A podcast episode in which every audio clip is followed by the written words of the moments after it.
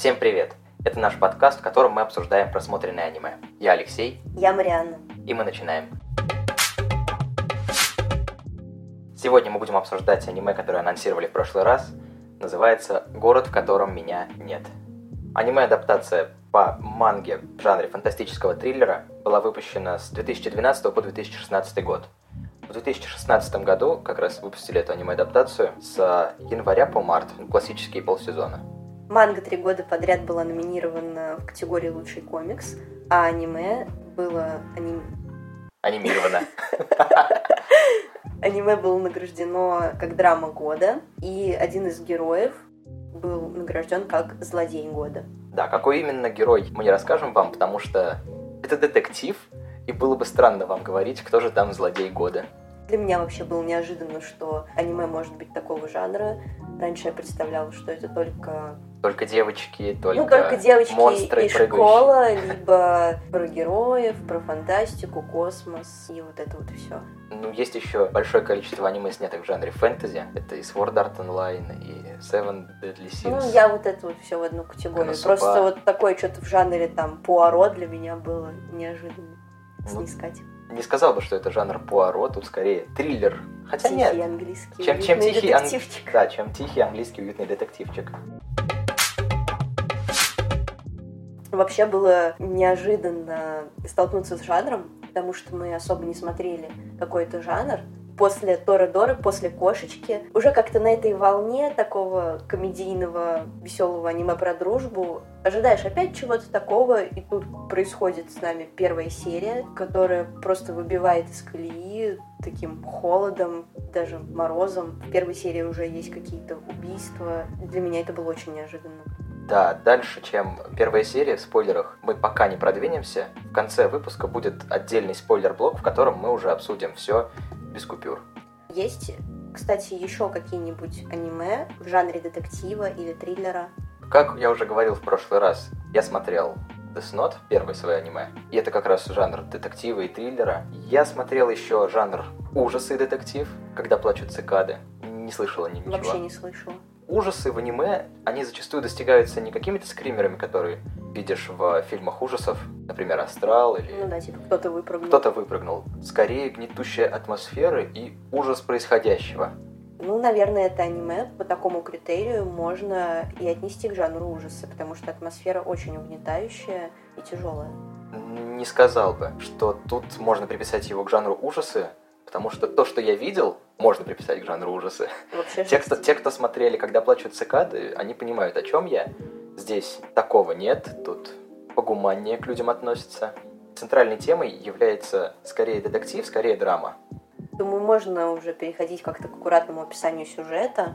Сюжет чем-то, может быть, будет близок к эффекту бабочки, может быть, что-то похожее на господина Никто, еще я видела в отзывах, что люди говорят, что похоже на Зодиак, но не смотрела Зодиак, поэтому не знаю.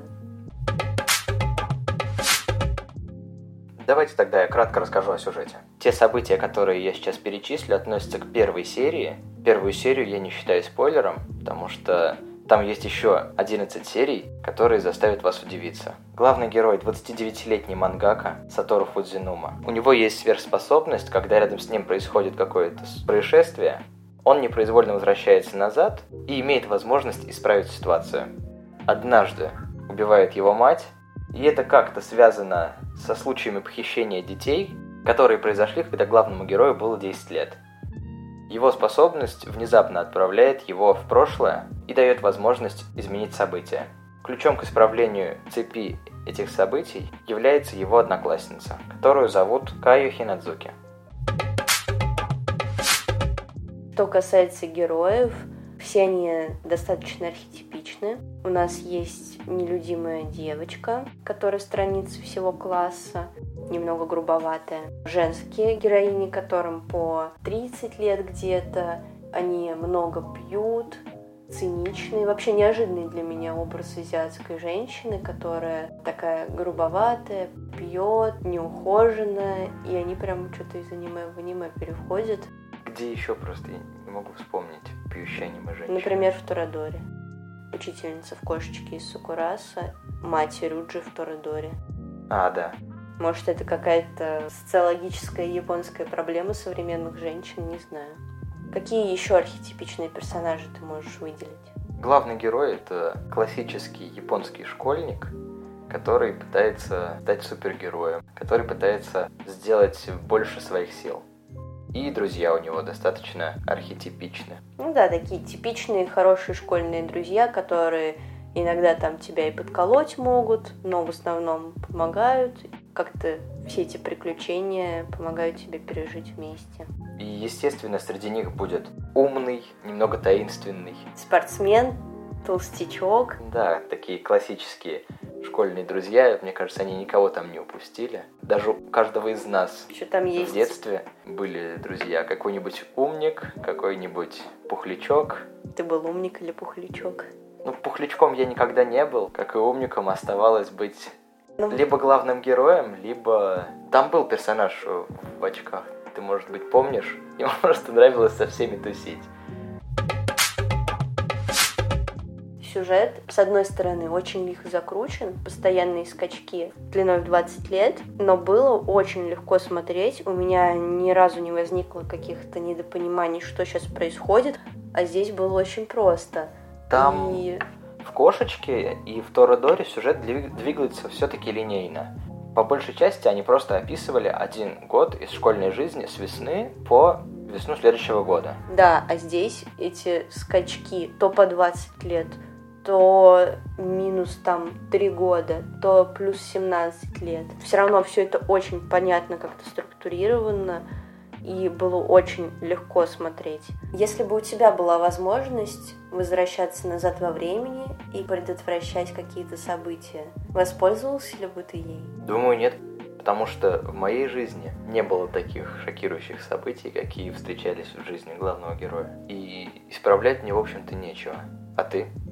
Ну да, мне тоже кажется, что я ничего не стала бы исправлять, потому что это очень ответственная штука, и когда видишь все эти сюжетные повороты, которые там буквально от взмаха крыла бабочки меняют множество жизней на разных углах планеты, что-то менять становится немного страшно.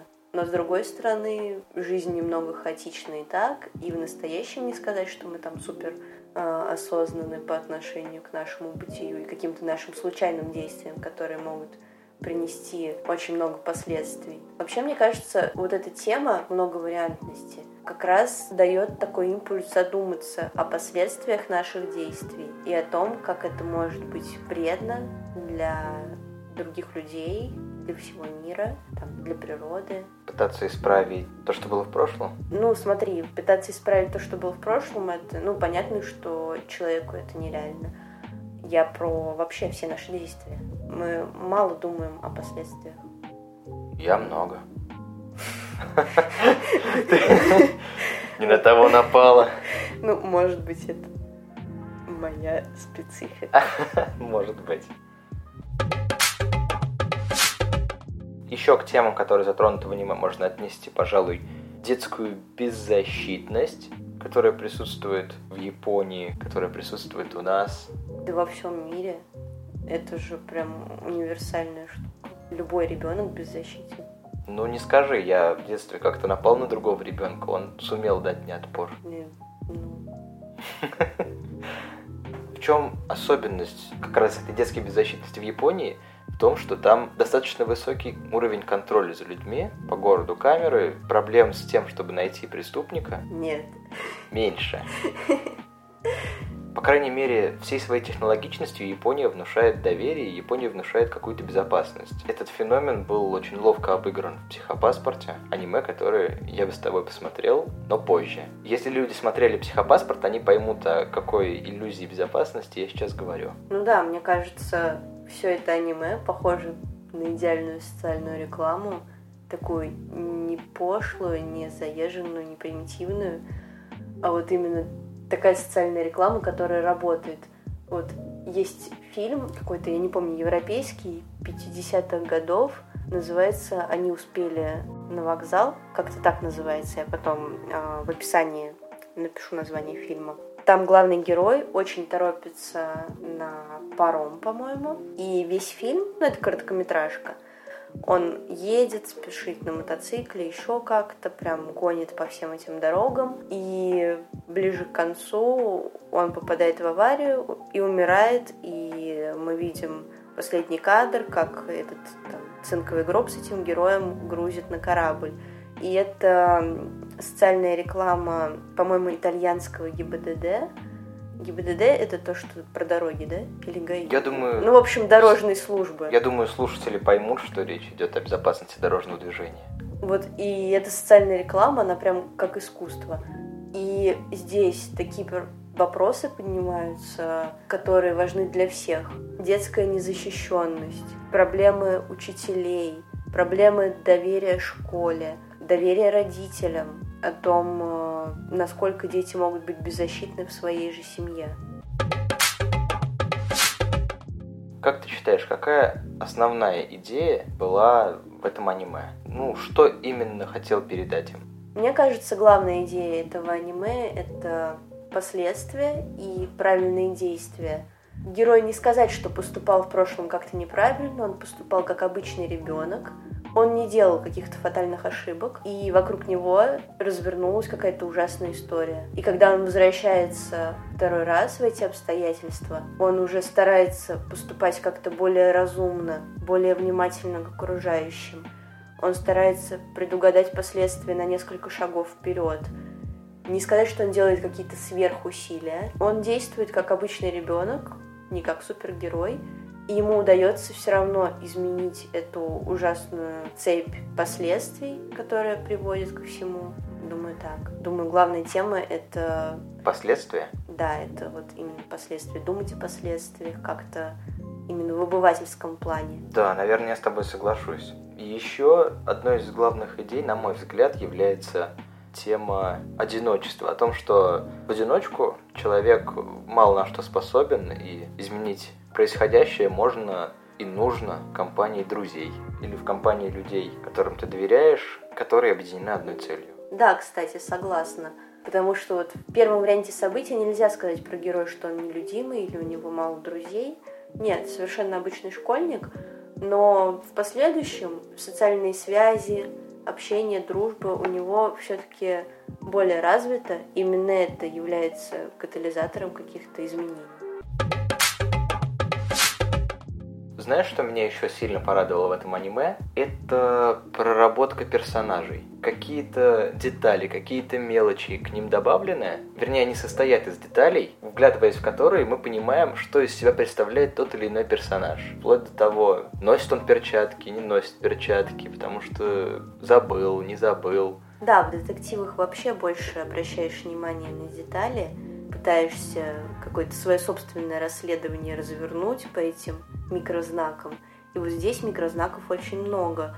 Постоянно о них как-то цепляешься, пытаешься их разгадать и понять, это была просто деталь, потому что, ну, все мы понимаем, что в нашей жизни не всегда все детали идеально подобраны. Вы там можете быть на самом деле супер примерным офисным работником, но в один день у вас там отключат воду, сломается утюг, и вы придете на работу там в каком-то ужасном виде, это, эти детали ничего о вас не говорят.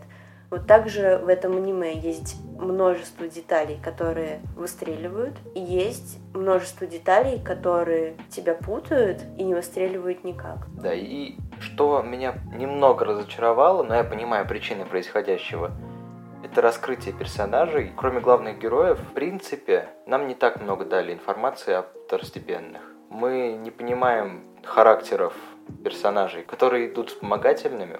Да, вот, например, герой Кенни, вот блондин, да? Да.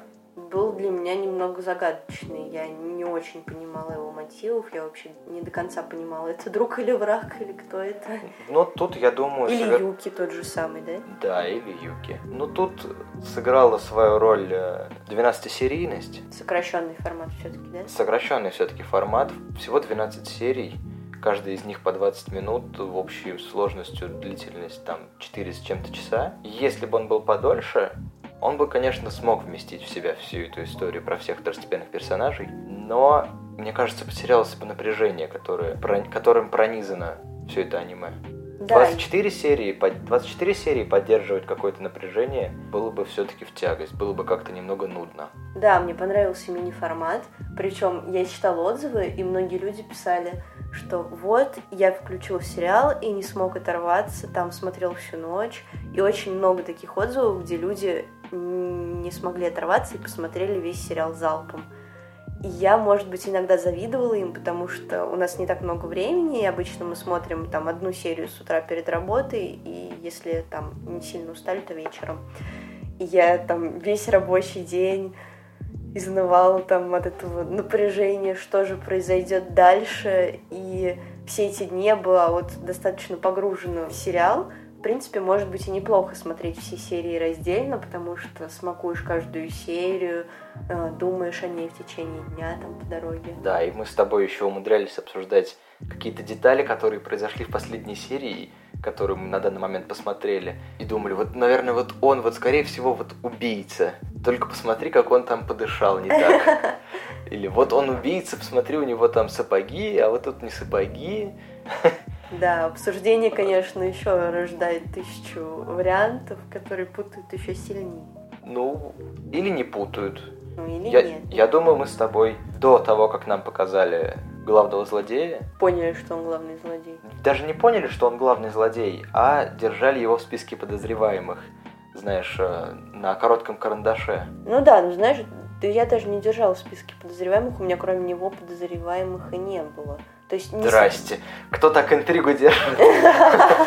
Ну, в общем, я подозреваю вот одного человека. Все очень больше конечно, ребята.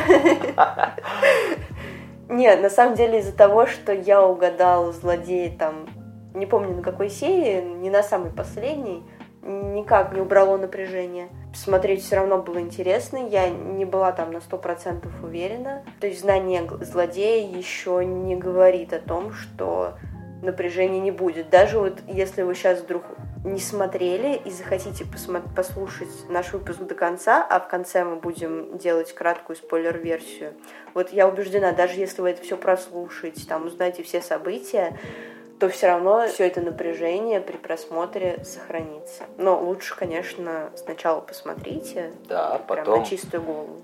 А потом еще раз наш подкаст послушайте от начала до конца.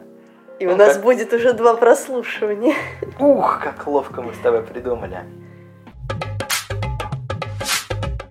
Вообще, вот если про внимание к деталям мы сейчас с тобой говорим, на рисовке хотелось бы остановиться. Аниме очень красивое. Да, безумно красивая. В плане деталей, все эти какие-то оборванные зимние заиндевевшие провода, школьные обшарпанные коридоры, эм, заброшенный автобус в парке со всем этим интерьером. Очень много каких-то мелких деталей. Я вот до сих пор помню сцены внутри такой старой машины. Это машина 80-х, наверное, такая с таким бардачком немного Ну нелепым. да, конечно, события происходят в 88 году А, ну прошлого да, века. точно. Второй момент в рисовке. Все действия происходят, ну, большая часть действий происходит зимой. И для меня это было неожиданно. Не зимой, я тебя немножко поправлю, конце зимы, а, начале да, весны. март. Но э, Февраль-март. вот м, японский март выглядит так же, как самарский март. То есть То есть все в снегу. все в снегу, зима вообще полугрязь в полном рассвете. Это очень атмосферно, такой холодок еще дополнительный создает и даже морозец. Может быть, по эффекту это что-то такое в стиле Twin Peaks. И плюс очень нагнетающая музыка, очень красивая. Честно, я на нее не обратил какого-то особого внимания, и это ее плюс. Да? Она не врезалась, она была хорошим таким катализатором саспенса. Ну, странно, я вообще на музыку обычно редко внимание обращаю, я как-то не аудиал, но здесь я прям от музыки получила большое впечатление. потому- Кайфанул, да? ну, кайфанула, потому что все эти моменты, когда и так все таинственно, и так все там страшно, и ужасно, и саспенс, и тут еще вот эта музыка, которая добивает, сидишь уже там весь дрожишь. Меня радует, как через детали, через какие-то мелкие подробности были переданы островки уюта во всем этом холодном мире, который ты сейчас зарисовал нашим слушателям. На контрасте есть локации в сериале, которые ты прям осязаешь, что они мягкие, приятные, уютные, Ты как будто бы сам в них оказался, войдя из э, очень страшного места в очень доброе и теплое место. И это очень такое приятное чувство. Да, я тоже отметила этот пункт. Я очень люблю вообще этот мрачный, холодный вот, провинциальный уют или там путешествие в стиле там поехать в какой-нибудь заброшенный Сочи в феврале, когда там никого нет, и все вообще выглядит... Заброшенный? Ну, заброшенный? Я не знаю, вы были зимой в Адлере? Это все очень заброшенно выглядит и максимально крипово, если так еще говорят. Ну, ты говоришь, значит, говорят. Вот, и в этом плане мне нам немного напомнила мою любимую детскую книгу французского писателя Поля Берна «Лошадь без головы». Там как раз описывается детская компания, которая играет на улицах Франции. Это, наверное, начало 20 века, не очень там удачные времена. И эти дети в какой-то момент оказываются втянуты в преступление, и они это преступление пытаются раскрыть. И эта книга тоже, хотя вся на фоне каких-то мрачных французских развалин, бедности, вот этого тяжелого какого-то осадка, она очень уютная. И вот это аниме, если вы понимаете, о чем мы говорим, оно прям очень про это. Еще про рисовку. Есть такие моменты, я бы сказала, современные. Как, когда там это аниме вышло? В 2016 году 2016. аниме вышло. А манга вышла с 2012 по 2016. А, ну оно достаточно свежее, что-то да, три да. года назад. Там просто используются очень крутые эффекты, как будто съемки с квадрокоптера или 3D съемки иногда, или съемки от первого лица, такие прям GoPro-шные какие-то. И это очень тоже сильно влияет на атмосферу, и рисовку этого мультика просто потрясающая. Мы думаем, может, сейчас отобрать какие-то скриншоты и выложить их, чтобы вы увидели, как это красиво. Как раз недавно поговорили еще и про детали. Через эти детали отлично передается напряжение. Через эти даты идет такая игра со временем. Ты понимаешь какие-то опасные, так сказать, даты, угу время неумолимо к ним приближается, и это создает дополнительное напряжение. Да, кстати, интересный такой прием. Вот сейчас я могу сказать, что я помню события в фильме именно по датам, по всей их хронологии. Очень быстро в эту картину встраиваешься, и с приближением даты X тоже напряжение все растет и растет. Да, это... Очень крутой эффект. Потрясающий. И чем еще порадовал сериал, и в этом он, наверное, объединен с Торадора и Кошечка Сакурас, я не знаю просто, чем еще их можно объединить. Дети, школьники.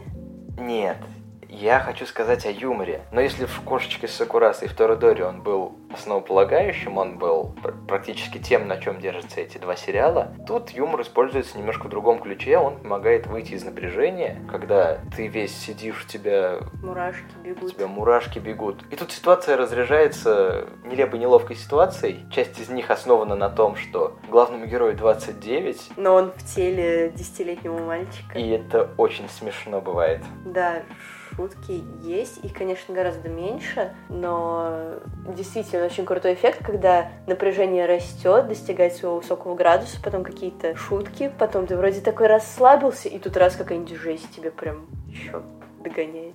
Да, не расслабляйтесь, когда смотрите это аниме.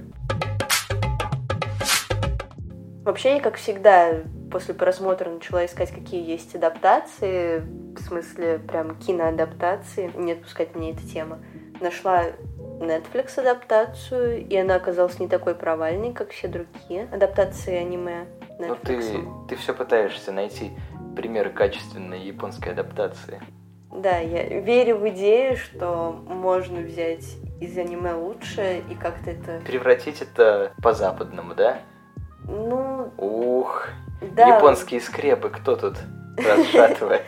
Мне все хочется привести к европейскому варианту, такому более привычному мне, может быть. Не успела еще посмотреть Netflix адаптацию, не уверена, что вообще буду ее прям в ближайшее время смотреть, потому что, ну, как-то еще раз тот же сюжет смотреть сейчас неохота. Трейлер глянула. В целом все качественно так сделано в стиле Netflix. И ощущение, как будто они прям просто пересняли мультик. Много похожих кадров. Ну да, я тоже посмотрел этот трейлер. По сути, они фильм превратили то, что было в аниме и, как я думаю, в манге. Ну да. Тут, Тут уж мы мангу с тобой не читали, но у меня есть подозрение, что... Что там тоже Что там то же самое, те же кадры. Ну, я пару скриншотов Ой, просто интересно, видел. можно использовать мангу прям как раскадровку для аниме. Не думала об этом. Ты знаешь, японцы хитрые, предприимчивые уже лет так 30 этим занимаются, если не, не больше. Ну, главные герои в этой адаптации японцы, японские актеры, поэтому оно не выглядит там слишком по-европейски. Мне кажется, оно как-то визуально напоминает какую-то вот эту корейскую дораму про любовь. Ну, ты же не смотрела кор- корейский дорамы? про Нет, я одну смотрела. Небо любви. Я не знаю, зачем я с тобой вообще общаюсь. Все, я ухожу в свой подкаст про корейские дорамы. Не, шутка, я не очень люблю этот жанр. И Не шутка.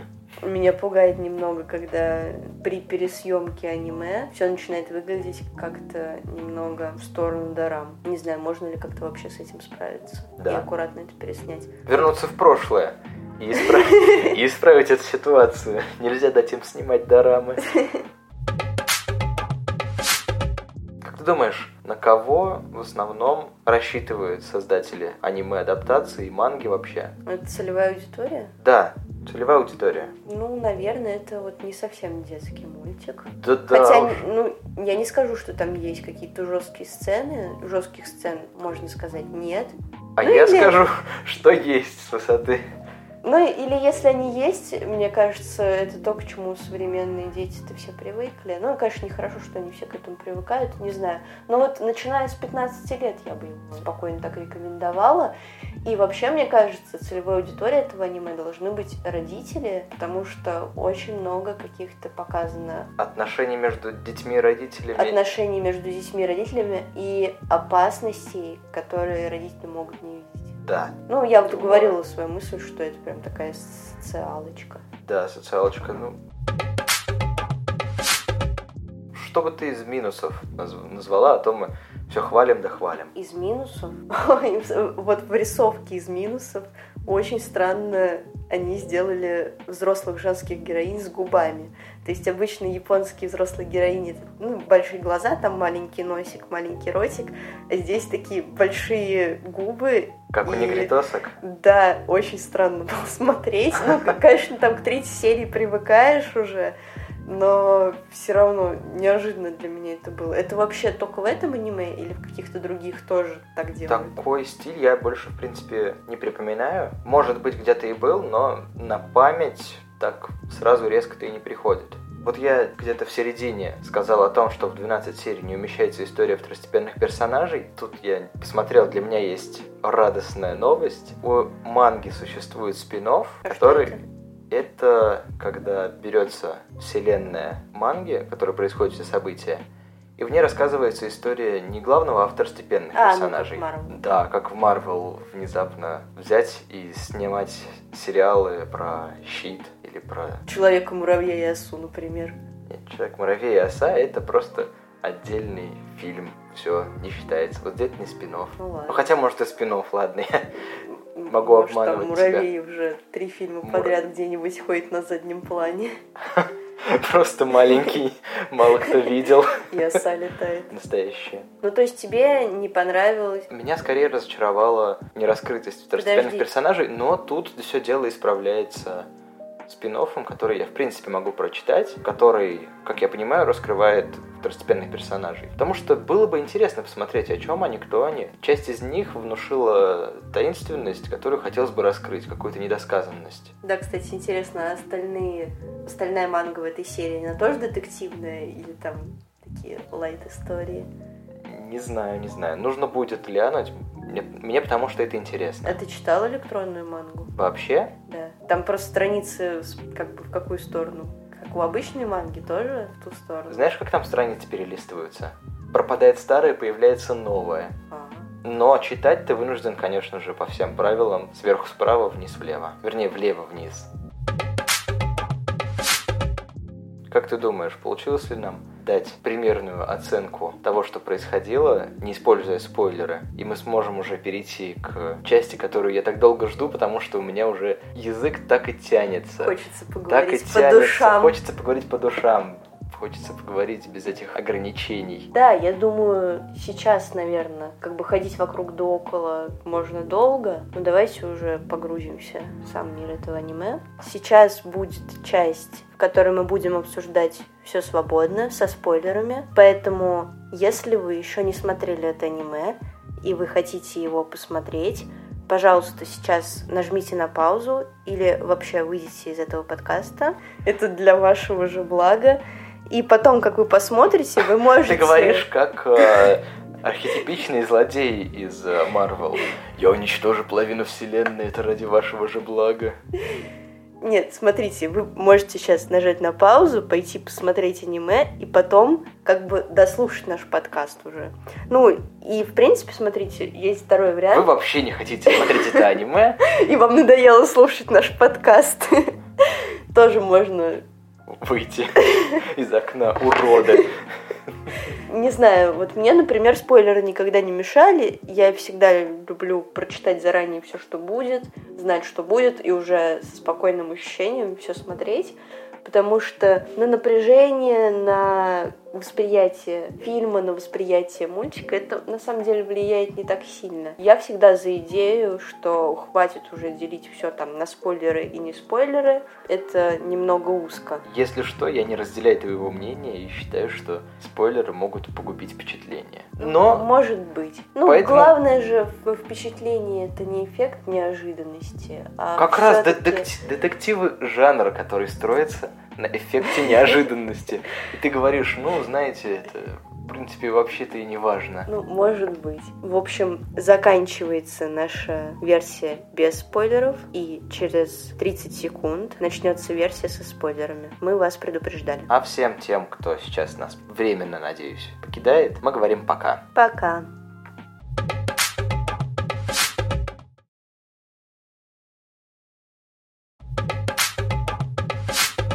Что, ребят, мы переходим к нашему спойлер-блоку. Ура! Здесь можно обсуждать все, перечислять все события. Но только нам. Говорить, кто злодей. Это злодей подкаст. учитель. Кайф. Выговорилась, да? Да. Ты вообще как, сразу догадался, что злодей учитель? Нет, но... А как тут догадаешься? Ну... Они, они все время меня пытались запутать и обвести вокруг пальца, показывая мне детали, которые имеют отношение кому угодно, кроме как к учителю. Мне очень нравится момент, ну даже не один момент, а все это построение сюжета – где мальчик очень доверяет учителю и рассказывает ему весь ход событий, делится с ним опасениями насчет там пропавших девочек. По сути, он весь фильм делится с преступником своими догадками. И когда уже они оказываются в машине, и мальчик начинает понимать, что он в машине с убийцей, это прям очень сильный момент. Да, достаточно мощный момент. Какие у тебя еще любимые? У меня еще любимые моменты, когда, когда мне начинают сыпать пыль в глаза, говорить, посмотрите-ка на этого Юки, какой-то он нелюдимый. Да, причем в начале главный герой Хотя, говорит... нет, не нелюдимый даже, Посмотрите, он какой-то странный чувак, ему за 20 уже там, а он с детьми возится, заикается, и лицо у него такое неприятное. Но это была очевидная пыль в глаза, я его не имел в виду, не подразумевал как убийцу по-настоящему. Вот этот момент был, пожалуй, слишком очевидной пылью. Ну, мне этот момент, он у меня тоже прям в списке любимых моментов, потому что с самого начала главный герой говорит, что нет, это был не Юки, его мама говорит, что это был не Юки, Тут главный герой, в уме как бы ему 29, в теле ему там 10 лет, он возвращается вот на 20 лет назад, идет на к 18. Юке, на 18 лет назад, идет к Юке в гости, и тут уже он взрослее, и он начинает видеть то, что не всегда видят дети, и он начинает интерпретировать уже какие-то факты. И вдруг он замечает, что Юки на самом деле не такой уж очевидно хороший, и есть какие-то моменты, которые заставляют его самого усомниться, есть ли у Юки какие-то предпосылки для убийства. Он видит там книжки с эротикой с детьми на его полках, он видит, как Юки нервничает при разговоре о девочках, он видит, что Юки поджидает их в парке, и это вообще-то странно. Это не странно для детей, но это вообще-то странно. Да, и еще мне очень понравились моменты. Они, наверное, расположены ровно на противоположных краях понимания неуютно и уютно. Максимально неуютно, когда преступник заходит в автобус, в котором находится Кайо, пинает там коробку, а ты все это время шокированно сидишь и все ногти уже сгрыз, думаешь, господи, вот сейчас вот ее найдут. Да, и преступник в этот момент пинает коробку, и он не заходит в автобус, он просто разворачивается и уходит в лес. Э, Юки там через эту щелочку под шторой смотрит за ним. Юки? Ой, не Юки, Кайо. Кайо, да.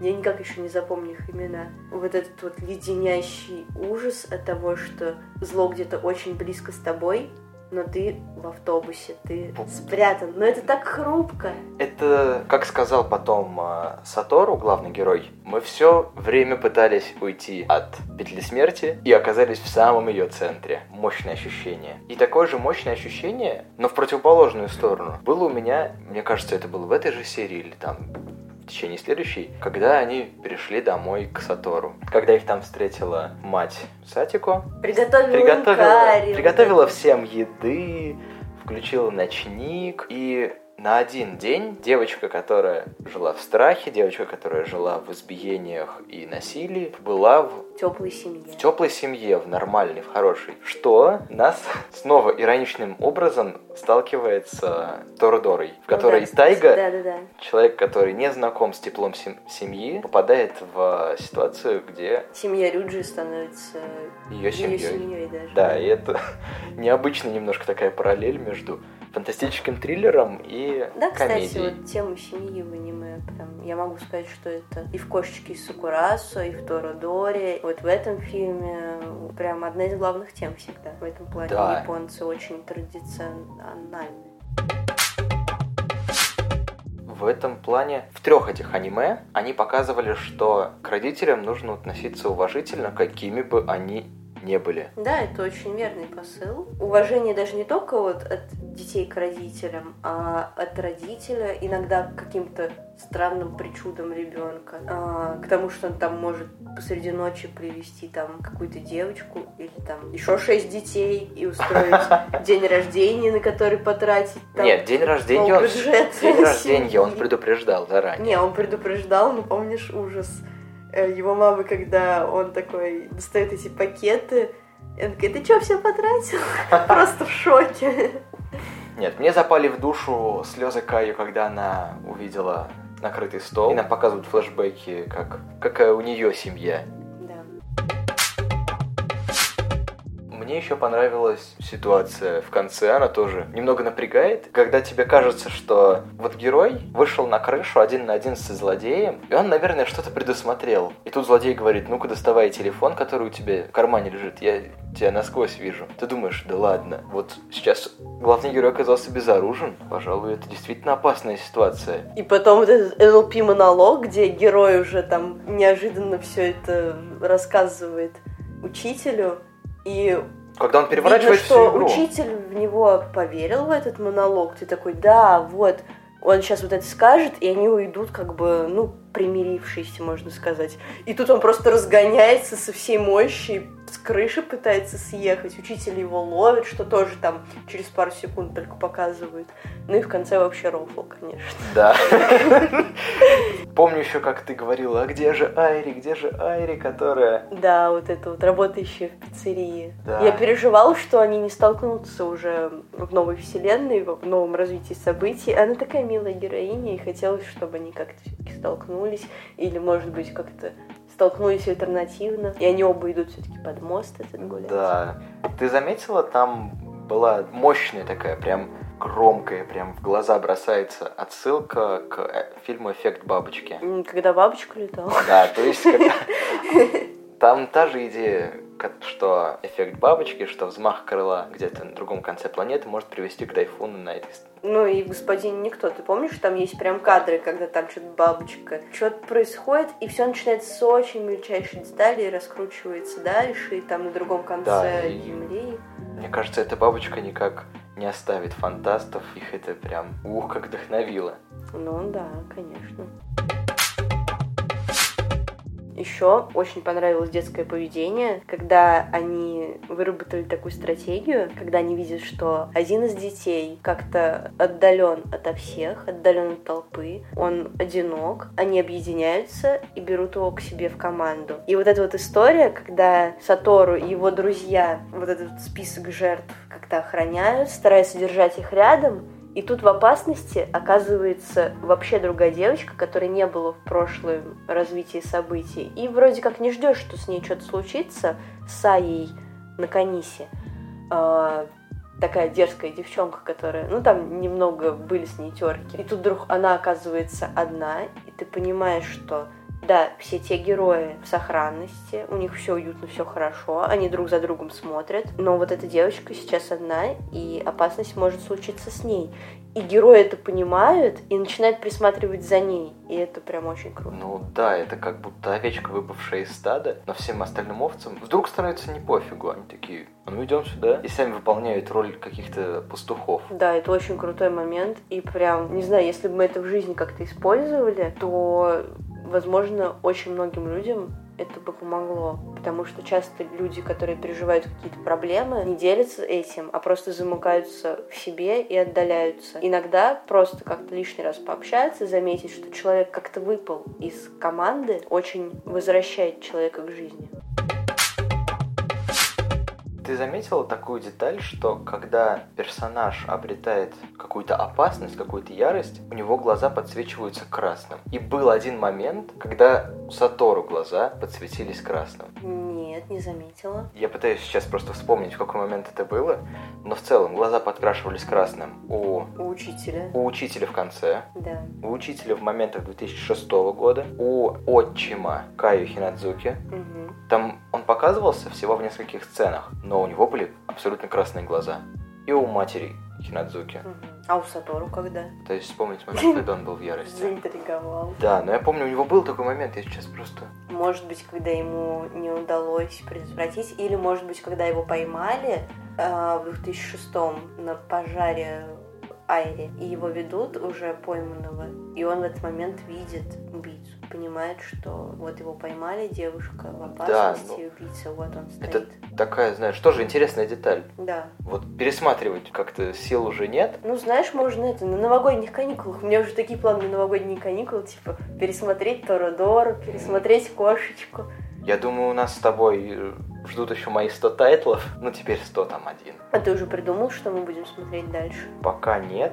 Вернее, у меня есть список, так скажем, из пяти аниме. Я думаю, мы с тобой выберем одно из них, посмотрим. Остальные четыре выкинем нафиг. Вот так, бескомпромиссно. Окей. Вообще, как всегда, доверяю кинопоиску и смотрю просто топовые аниме. Вот это вот аниме, ну, по-моему, я уже говорила, что оно там самое верхнее и я находила следующее в топе «Твоя апрельская ложь». Ты его не смотрел? Я слышал это название и не раз, но не уверен, что я смотрел. Мне кажется, нет.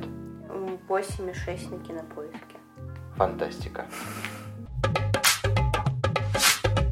Что касается каких-то ожиданий, которые у меня были перед просмотром, могу сказать, что их никаких и не было, потому что вся информация, которая у меня была на момент начала просмотра, это то, что это аниме называется «Город, в котором меня нет», то, что у него там какие-то достаточно хорошие рейтинги, потому что мне об этом сообщила Марьяна. Я не знал ни жанра, ни какой-то сюжетной составляющей, поэтому меня очень удивил выбор Марьяны, что внезапно мы, оказывается, смотрим теперь триллеры. И хорроры. Ну, не хоррор, ну, не хоррор ведь совершенно. Ну, нет, нет, я шучу. Ну, меня честно говоря, само удивило, потому что я думала выбрать что-то в стиле Торадоры, что-то в стиле кошечки, прям продолжить этот кайф.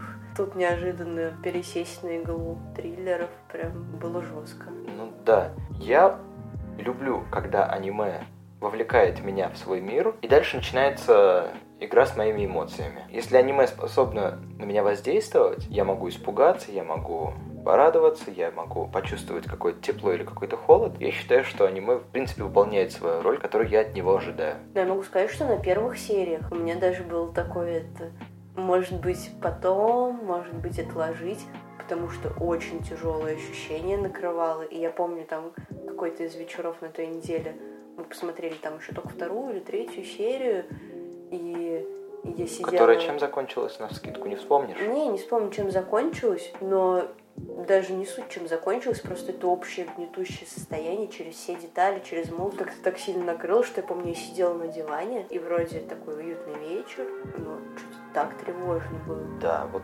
тревога отличное слово описывает. Те эмоции, которые тебе это аниме подарит. Хотя кому охота сесть домой, так, знаешь, расслабиться и внезапно ощутить тревогу? В жизни просто каждый день хватает. Не знаю, на самом деле я люблю почему-то этот тревожный жанр. Пощекотать э, свои нервы? Вот все время пытаюсь найти объяснение, не знаю, насколько они все верны. Мне нравился сериал «Метод», там про убийства такие, причем, как мы называли в универе, ультранасилие. И почему-то... Я... было. Я смотрела его в ноябре, снег еще не выпал, все было так мрачно, и почему-то вот этот контраст тревожности в кино и твоей повседневности, в итоге твоя повседневность оказывается более остро уютной, более теплый. Ты чувствуешь себя счастливее, что ли, на фоне таких тревожных аниме? ну, в смысле, тревожных фильмов. Да, наверное, в этом и есть ощущение.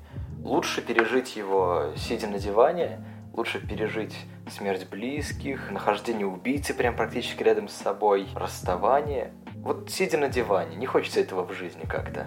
Да, согласна. А тут ты как прививочку сделал. Немножко плохого, чтобы потом было лучше.